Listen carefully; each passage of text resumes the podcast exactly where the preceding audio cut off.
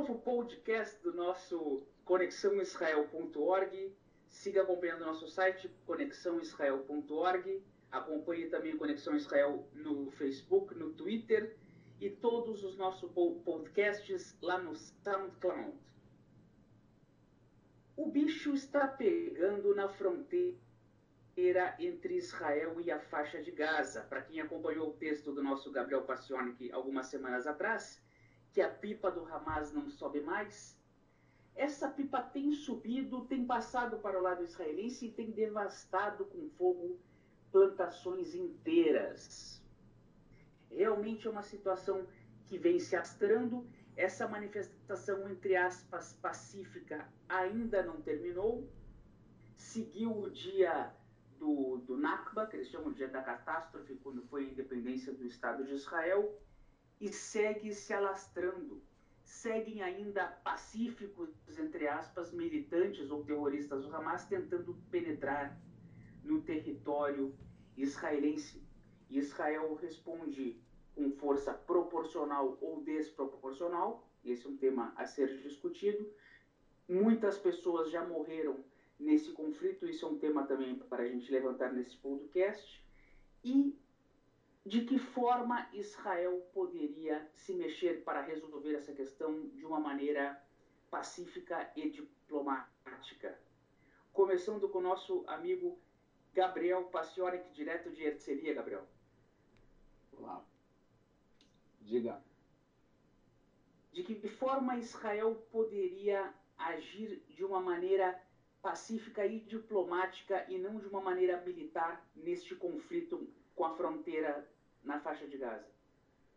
É, pois é, Nelson. Eu acho que nesse aspecto tem que diferenciar o que, que significa apagar o fogo agora, literalmente, por causa dos incêndios ao redor de Gaza, e o que, que significaria resolver o problema. São, são dois, duas questões de ordens diferentes. Para resolver o problema agora, tem muito pouca coisa que pode ser feita, e eu não entendo muito de tática, então eu não vou me meter a, a tentar entender como que o exército poderia agir. De uma maneira geral, a longo prazo, a história é outra.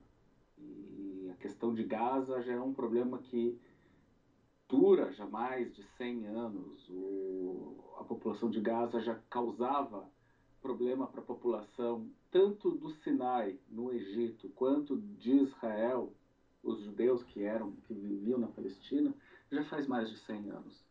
É, um, é uma população problemática é, no sentido de que as lideranças lá elas são extremamente radicais, sempre foram, e le sempre levaram as solu suas soluções políticas para o campo militar e para o campo da violência.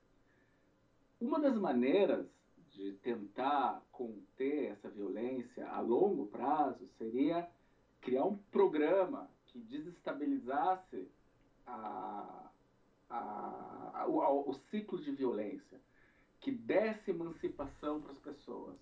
Seria aprovar o processo de construção do porto em Gaza, seja qual for o projeto, seja aquele projeto maluco de construir uma ilha a 3 quilômetros da faixa de Gaza, ligado por uma ponte, seja um, um porto mesmo. É, em cima disso, você auxilia a reconstrução de Gaza, tudo isso com dinheiro vindo da Liga, da Liga Árabe, acompanhado da aceitação de Israel, da normalização das relações diplomáticas com Israel e o mundo árabe, e o apoio da autoridade palestina. Porque a, o Fatah, que é quem controla hoje a, a autoridade palestina, eles teriam sérios problemas com uma legitimização do governo do Hamas em Gaza, por motivos políticos internos deles. Isso, dentre outras coisas, seria um processo de 10, 20 anos em que a, a, ONU e o quarteto, que é Estados Unidos, é Alemanha, França, Inglaterra, mais a Liga Árabe poderiam tomar conta da situação violenta de Gaza. E a partir daí você tem um, um início de processo de pacificação da região e da melhora da condi das condições humanas da população de Gaza. Ótimo. Um detalhe é o seguinte, pegando um exemplo histórico, Organização para a Libertação da Palestina, a OLP, era um grupo identificado com o terrorismo e era um grupo que pregava a destruição do Estado de Israel desde 1964. Em 1988, em um congresso na Argélia, eles reconheceram a existência do Estado de Israel nas linhas de 67. A partir daí, de um modo secreto, ainda no governo do Shamir, se começaram contatos de apaziguamento, até que em 93 se começou o que se chamou Acordos de Oslo até 2000 em Camp David, que acabou fracassando. Isso que tu falas seria um novo Oslo, Gabriel Passione? É, eu acho que não. Eu acho que não. Oslo teve uma, uma característica muito importante. Tanto Oslo como todos os, os acordos de paz que Israel teve na região foram com, com governos totalitários. Ou seja, era uma pessoa com quem, a quem você tinha que convencer. No caso da OLP seria o Arafat, ele tratava de resolver as questões internas dentro da OLP. Ou no Egito, com Sadat, que era a mão forte do Egito, ou com Rei Hussein na, na Jordânia. No caso do Hamas, é muito mais complicado que isso, porque eles são uma organização muito mais fluida. E a liderança deles é muito mais intransigente do que a liderança da OLP. E em cima disso, você tem que levar em consideração que o Arafat ele só assinou Oslo porque ele cometeu a burrada de, na Guerra do Golfo, apoiar o Saddam Hussein. Ao contrário de todos os outros países árabes da região. Ele ficou muito enfraquecido na época. E ele precisava disso para ganhar, para voltar a ter o prestígio que ele tinha antes.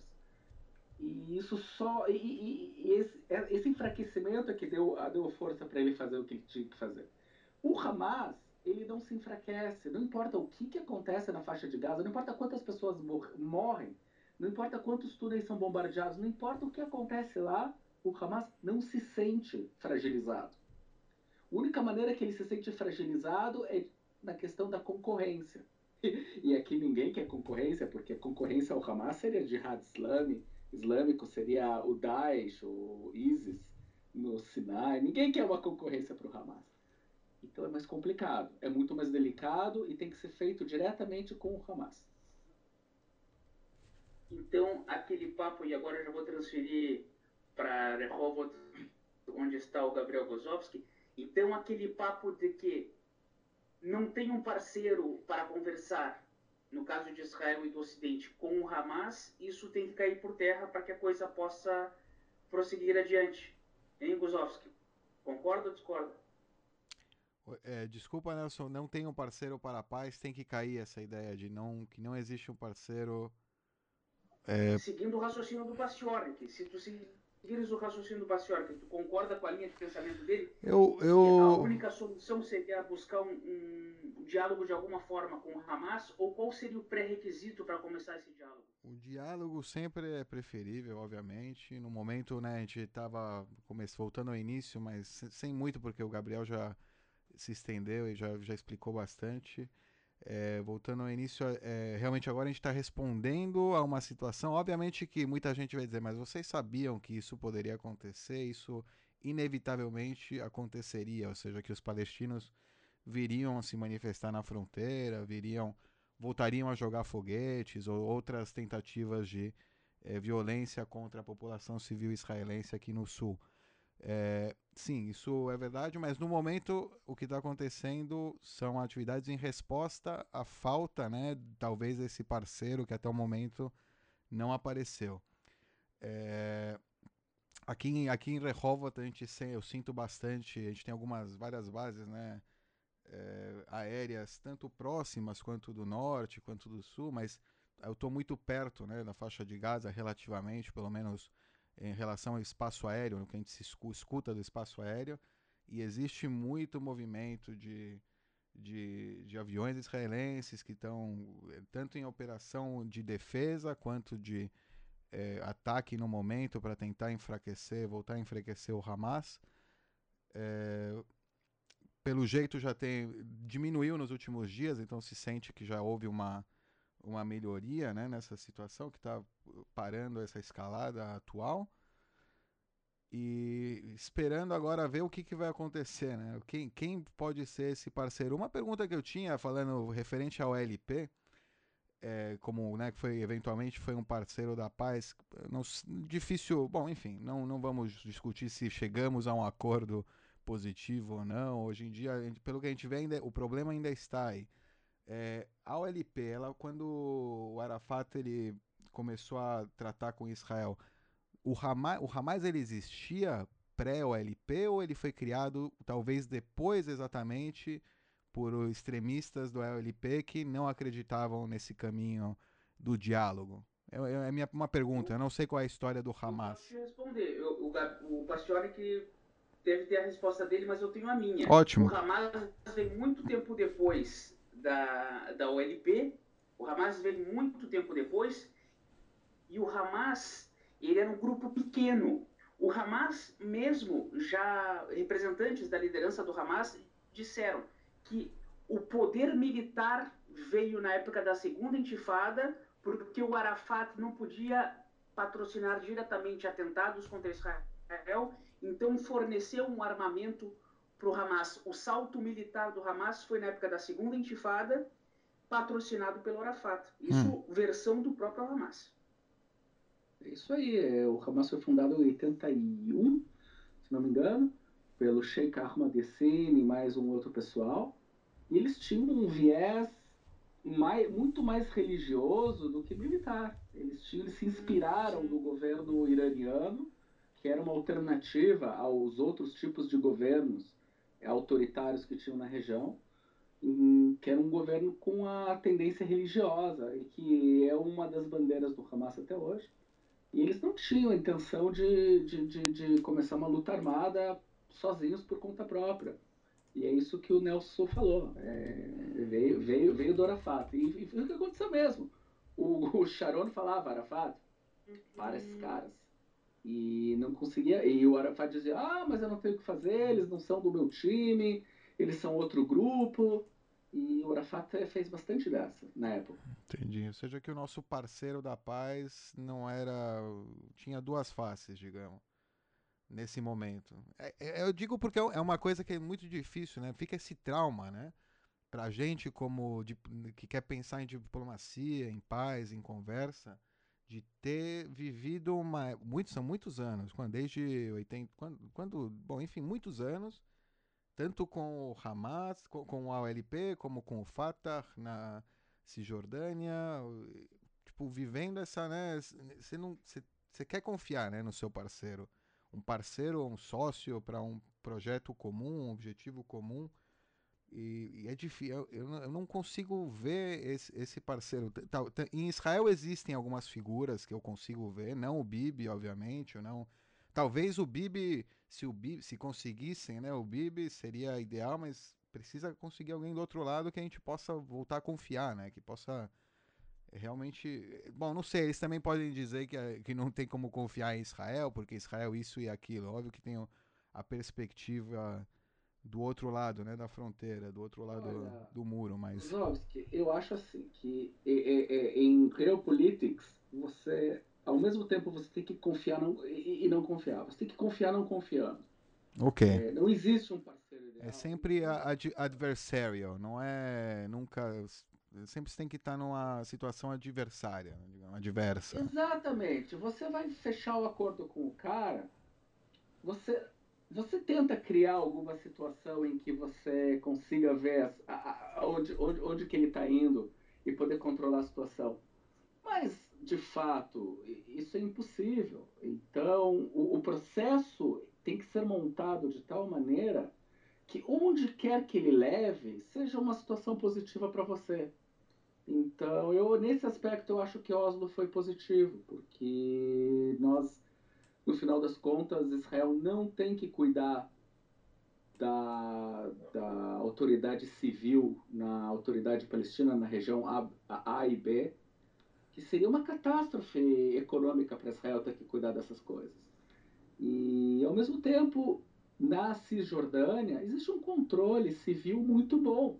Você vê todo esse processo que passou em Gaza nas últimas semanas, você não escuta nenhum pio vindo da, da, da Cisjordânia.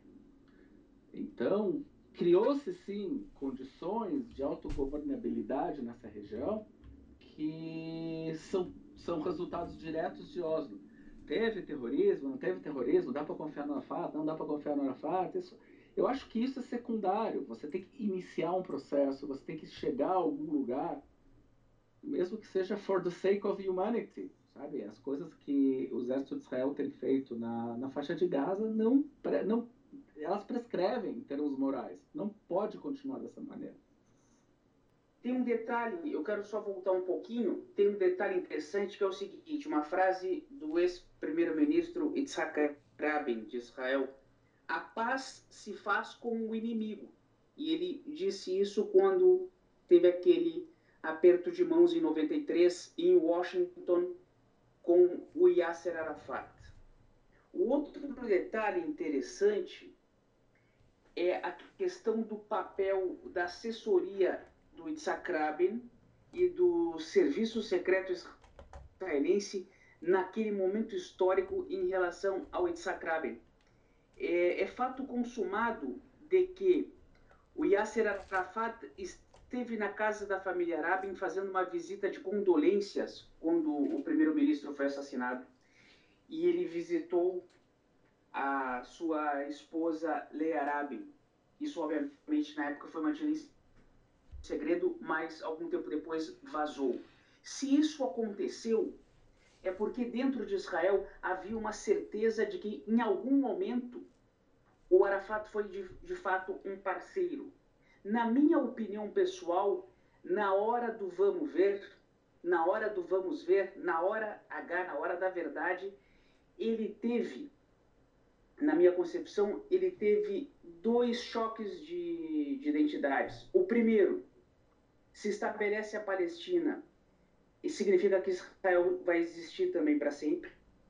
E aí bate naquela questão dos refugiados. Se ele assina um acordo que aqueles refugiados, que são massa de manobra deles, dos palestinos, há 70 anos, se aqueles palestinos viram que foram enganados durante todo esse tempo, que eles foram de massa de manobra de, todo, de toda uma série de países árabes, principalmente do, do, dos palestinos, e aí ele ia, acabar sendo assassinado, ou ele ia acabar sendo linchado, ou ia perder a moral dele, ele ia pagar por uma culpa que é dele também, mas de outros países árabes que não deram cidadania para aquelas pessoas e deixaram como refugiados durante 70 anos, pessoas que se espalharam pelo mundo jogando a responsabilidade em Israel, quando dentro da Liga Árabe se sabe que a responsabilidade não é de Israel, ou não totalmente.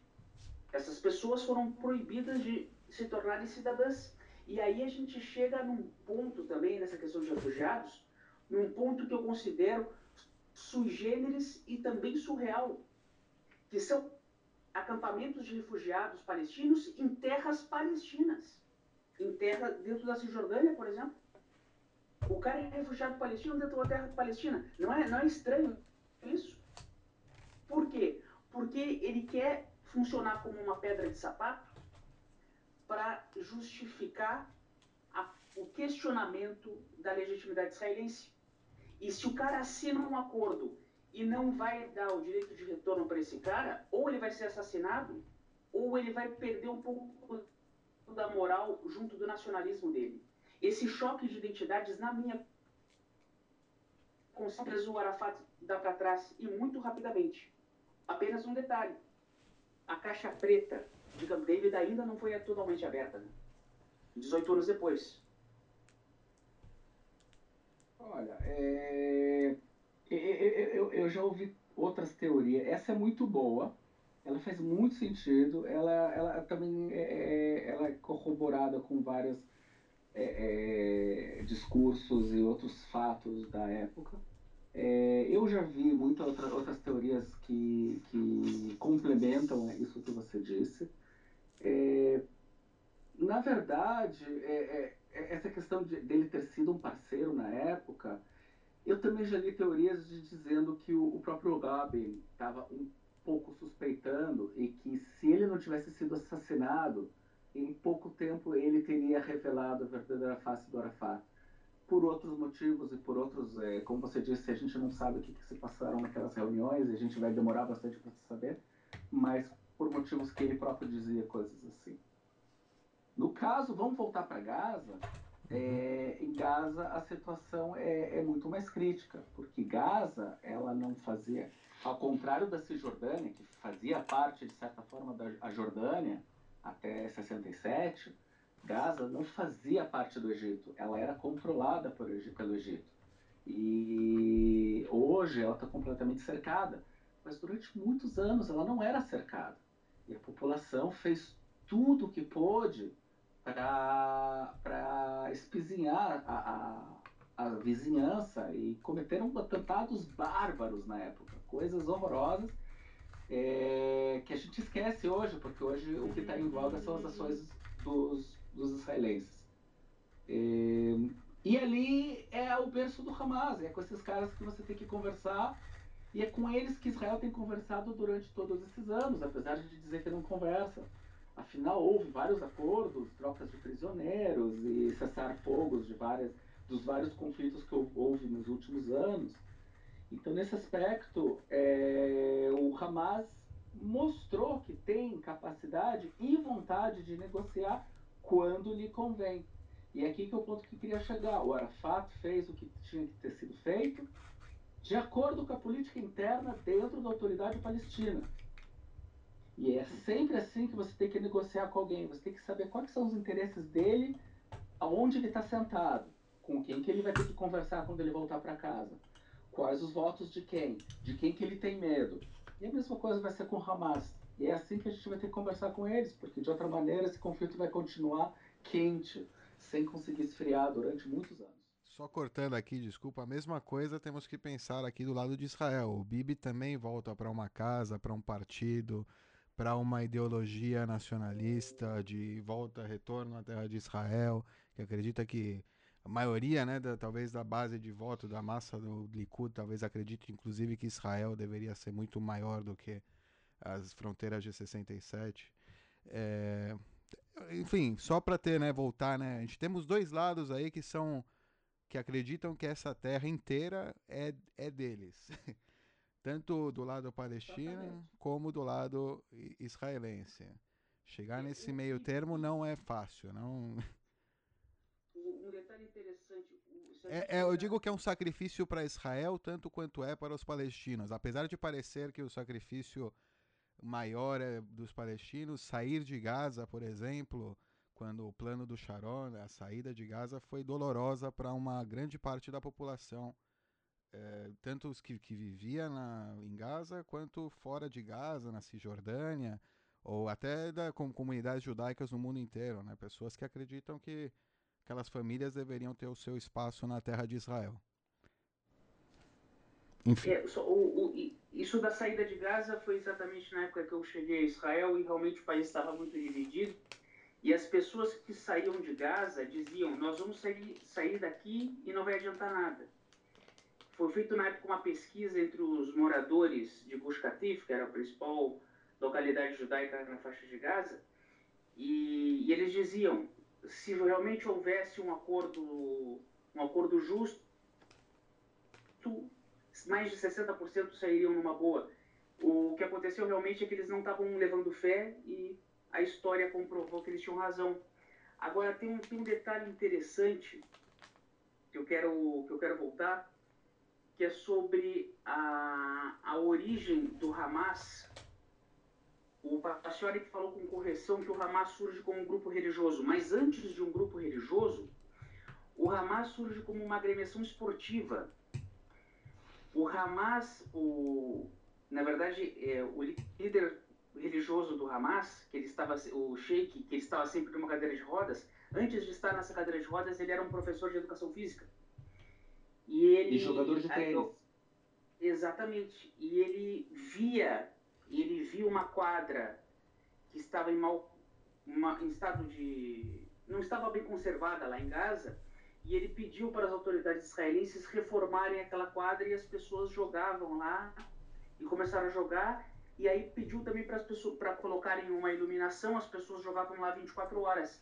Durante dois, três anos isso funcionou muito bem E aí ele ganhou um moral para pedir que reformassem um edifício que tinha do outro lado da rua, que aí essas pessoas iriam ter aulas de teoria esportiva. Nessas aulas de teoria esportiva se começou a passar fundamentalismo religioso e aí começou com essa com essa história de fundamentalismo religioso do Hamas, que não difere em nada na crença do grão-mufti de Jerusalém, que foi aquele o, o famoso amigo do Hitler. A crença é a mesma. Quando o no mandato britânico, os britânicos deram o poder político de Jerusalém para o grão-mufti, que era um, uma liderança islâmica religiosa, achando que ele iria acalmar os ânimos, ele acreditava no que acredita hoje o Hamas. Então a situação realmente na época acabou pegando fogo. Estou falando da década, década de 30. Então o, nós temos aqui um fundamentalismo religioso que é antigo e um grupo que é novo e surgiu de uma maneira esportiva.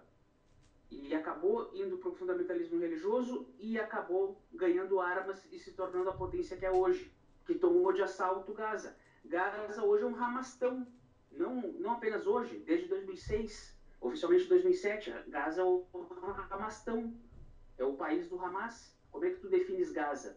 É da autoridade palestina? Não é da autoridade palestina? É de Israel? Não é de Israel? Quando Israel fez o acordo de paz em 79 com o Egito, disse, o Menachem Begin disse para o Anwar Sadat, presidente do Egito, nós estamos devolvendo para vocês o Sinai e Gaza. O Anwar Sadat disse, não, Sinai tudo bem, a gente fecha o nosso acordo, agora Gaza, não se preocupem que a gente, isso aí a gente dispensa. Literalmente foi isso. É história e todo mundo sabe. Agora, a gente tem que olhar para o futuro. Nós temos que olhar para o futuro e é sempre importante dizer, e no Conexão Israel isso já foi dito muitas vezes, que Israel conversa todos os dias com o Hamas sobre questão de manutenção de produtos, sobre questões eh, vitais, sobre questões de, de segurança. Eu vou até entre aspas segurança, mas existe uma entrada e saída de produtos. Isso existe. Quer dizer, por uma série de motivos, há um contato entre Israel e Hamas. Agora, na questão política, se diz que Israel não teria um parceiro no, no Hamas. Será que tem? Se tem um parceiro é, para outros assuntos, digamos, econômicos e de sobrevivência? Essa é uma, essa é uma indagação. Interessante. É possível que. É, o problema é que não sei quanto desse mercado é livre, né?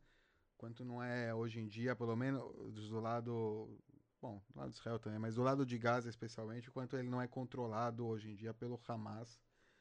E não são pessoas é, livres que estão negociando, seja empresários ou é, uma, entendeu? Que estão negociando com Israel, que estão trazendo produtos.